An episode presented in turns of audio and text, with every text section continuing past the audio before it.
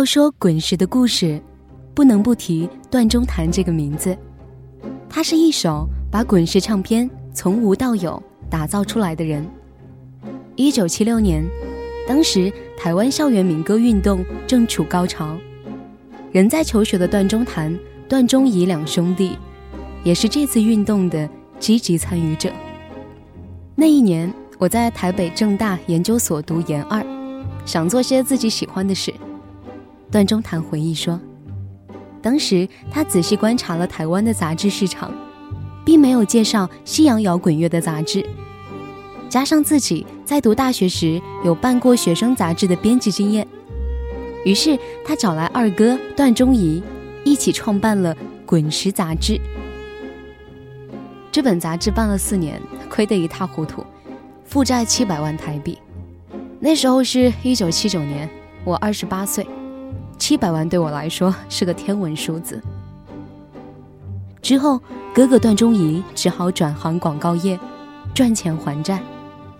但这些钱没白亏，段中谭在这四年里累积了丰厚的人脉，也学到了做生意的方法，这都是日后他创办滚石唱片的基石。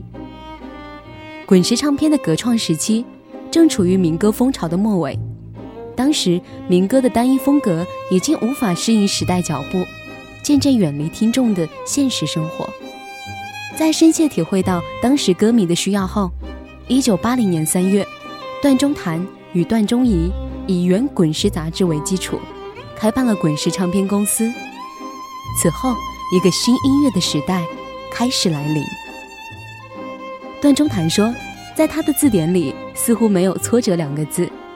即使做杂志，生意赔得一塌糊涂；即使后来滚石唱片面临千禧年大衰退危机，段中谭想了想说：“我没有真正觉得有挫折。”他相信事出必有因，状况发生了就去处理。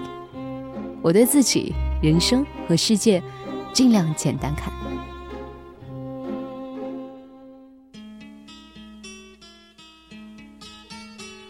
段中谭也承认，自己其实非常幸运，因为滚石唱片创办时，台湾乐坛的民歌运动带出了一大批人，这些具有强大音乐创作力的台湾青年。正蓄势待发，而这批创作者，最后都成了滚石唱片的资本。其中很重要的一位，就是罗大佑。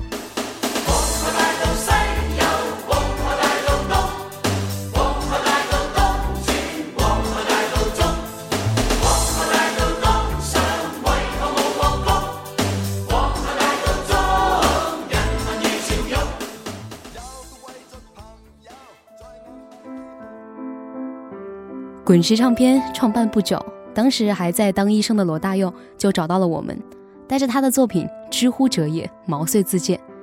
那个专辑我第一次听时还搞不清楚整个事情的缘由，但第一感觉非常强烈，我认定这是个宝，太好了。后来段中谈听说，在上滚石毛遂自荐之前，罗大佑也曾跟很多其他唱片公司谈过。大家都觉得这样的音乐不可能做，绝对没机会。知乎者也还没发片的时候，段中谭去一个茶艺馆喝茶，很兴奋地请茶艺馆的小姐帮忙播一下这张唱片。结果第一首歌还没播完，其他客人就跑去抗议：“这是什么歌？怎么唱的五音不全？”段中谭说：“那个时候，大多数人听音乐的观念还比较传统。”还停留在邓丽君式的审美标准上，但其实当时在台湾年轻一代群体里，已经酝酿了一大批懂得欣赏这种音乐的年轻听众。而当日那首在茶馆里还没播完的歌，后来也被市场证实了它的价值，更成为《知乎者也》专辑中传唱极广的一首，甚至在今天的许多大陆城市，都有以这首歌命名的饭店——鹿港小镇。台北不是我的家，我的家乡没有霓虹灯。鹿港的街道，鹿港的渔村，妈祖庙里烧香的人们。台北不是我的家，我的家乡没有霓虹灯。鹿港的清晨，鹿港的黄昏，徘徊在文明里的人们。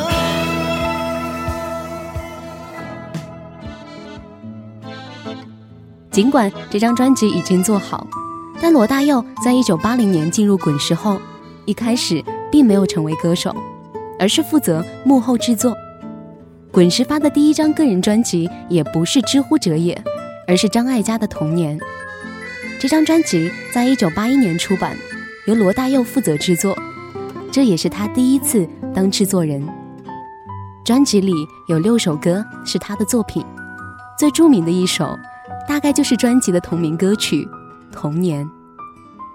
段中谈说，当时《童年》发出来以后不得了，真的是大街小巷都在唱。大家都喜欢。其实张艾嘉当时已经是电影界的大红人，专辑推出那一年，他还凭借一部叫《我的爷爷》的电影，成了金马奖的影后。所以童年的大卖，多少借助了张艾嘉当时的名气。但这张专辑却着实为滚石打响了第一炮。池塘边的榕树上，知了在声声叫着夏天。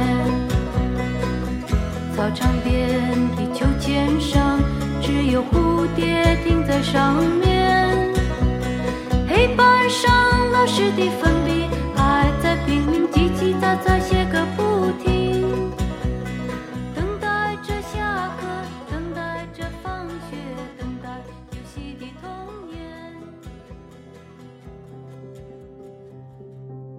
不过，最让段中谈骄傲的。还是次年出版的罗大佑的《知乎者也》，这张专辑以新人首张专辑的姿态，创造了卖出十四万张的记录，更被媒体评为在台湾流行乐坛投下的一颗改变流行乐史的原子弹。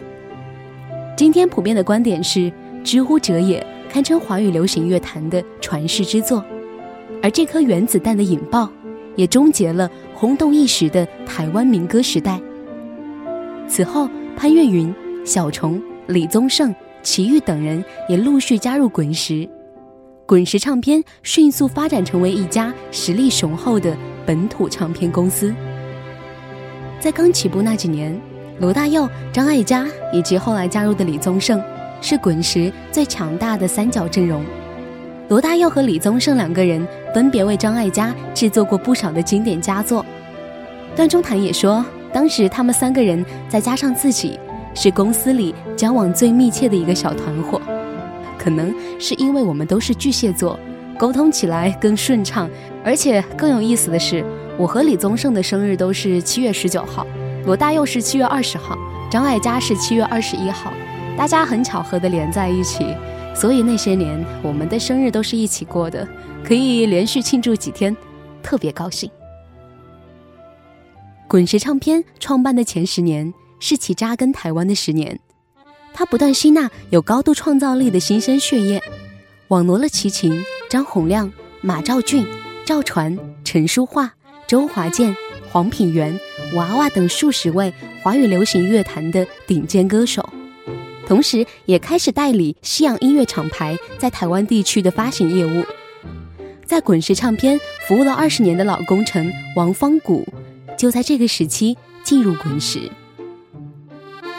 大概一九八四年，滚石代理了 EMI 和 BMG 的品牌产品，这两个国际大品牌主要发西洋音乐，所以滚石需要找一个懂西洋音乐的业务人才推动。我是做 DJ 出身，对西洋流行乐颇有心得，于是加入了这个大家庭。当时给我面试的人就是滚石的大家长段中谈。王峰谷说。虽然那个时候滚石唱片的势头很好，但毕竟还只是一家本土新公司，名声还不是特别响。所以他说，我去滚石应征时根本不知道台湾还有这么一家唱片公司，选择加入只是因为公司的名字和我喜欢的滚石乐队同名罢了。之后，王方谷开始着手滚石唱片台湾以外地区的代理业务。二十世纪八十年代中期。国际五大唱片公司仍未进入台湾，而滚石依靠敏锐的市场嗅觉，在台湾以外地区的代理项目上积累了相当雄厚的资金，为日后的大肆扩张卯足了劲儿。到了八十年代末，滚石在台湾的生意已经如日中天，但从一九九一年开始，国际唱片公司瞄准了庞大的大陆市场，决定以台湾为跳板进入大陆，开始大举进驻台湾。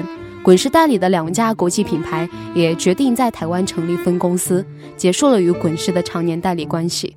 后来老段下了一个退此一步即无死所的决心，决定将公司国际化。短短几个月就在大陆以及新加坡、马来西亚，甚至是韩国成立分公司，打算与国际品牌一争雌雄。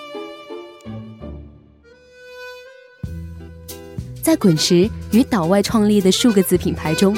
由罗大佑亲赴香港，集结林夕等人一同创办的音乐工厂，无疑是滚石扩张的一项重要工程。但对大陆乐迷而言，当然是瞄准中国摇滚乐的魔岩文化。另一方面，相比滚石在台湾的众多老工程，张培仁这个名字在大陆也更为响亮。他就是那个把中国摇滚乐推上顶峰的魔岩创始人。张培仁可说是继段中谈之后，滚石唱片诞生的另一个幕后传奇人物。早在念高中时，张培仁就与同学开唱片行。八十年代初，在民风依旧保守的台北，摇滚仍被视为异类。张培仁却连续举办六场名为“台北 Dream” 的收费摇滚演唱会。当时因为演唱会一时经费不足，我就在情急之下，带着和一起办演唱会的朋友，冲到台北光荣血站卖血来补足演唱会的财务缺口。这是张培仁在进入滚石前最为人津津乐道的一段往事。一九八四年，我正好当完兵回来，当时滚石唱片正在找企划人员，于是我加入进去，一待就是十七年。在滚石任职的这十多年里，张培仁做的最得意的一件事，自然就是在大陆开创了魔岩文化这个品牌。九十年代初，偶像风潮开始席卷台湾，乐坛充斥着一片风花雪月，这让体制内一直流淌着摇滚血液的张培仁觉得不堪入耳。直到去北京见到了崔健，看到他抱着吉他，头上绑着红布，高唱一无所有。张培仁说。在崔健身上，他看到了可贵的创意、旺盛的生命力，在这么边缘甚至乐器都没有的地方，却听到了令人感动的声音。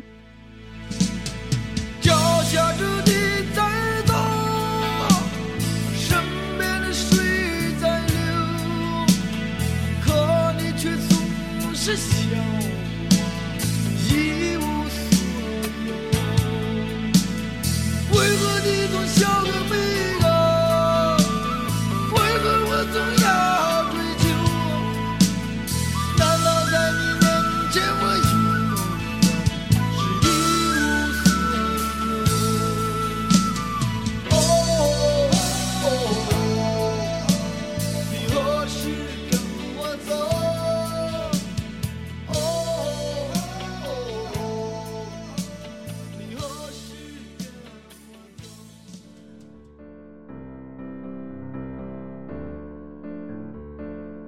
魔岩在大陆成功打造了中国火。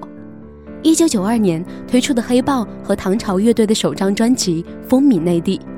一九九四年同年推出的张楚、窦唯、何勇的个人专辑，把中国摇滚推上一个至今无法超越的巅峰。魔岩一直做的都是另树旗杆的事。张培仁说：“五年后，在段中谈的要求下，他把重心拉回台湾。”之后，他又凭借台湾魔岩的平台，成功把杨乃文、顺子、伍佰、金门王王炳辉、MC Hot Dog 等推上舞台。他们都不是主流，但个个成为乐坛明星，打破了传统偶像的迷思。张培仁指出，传统做唱片都是把消费者视为固定典型，魔岩只是看到了不同消费者的需求，也不拘泥于一种方法。他们以歌手自己的创造性为基础，满足了市场多样的需求，而不是一味迎合市场的包装。两千年后，因为全球化浪潮、MP3 等出现各种因素，张培仁与段中谈开始出现意见分歧，因而，在二零零一年离开了滚石。总结自己这十七年的滚石生涯，张培仁说：“我在北京做摇滚的那段日子，是我人生最快乐的阶段。”从那里得到的快乐是别人不能想象的。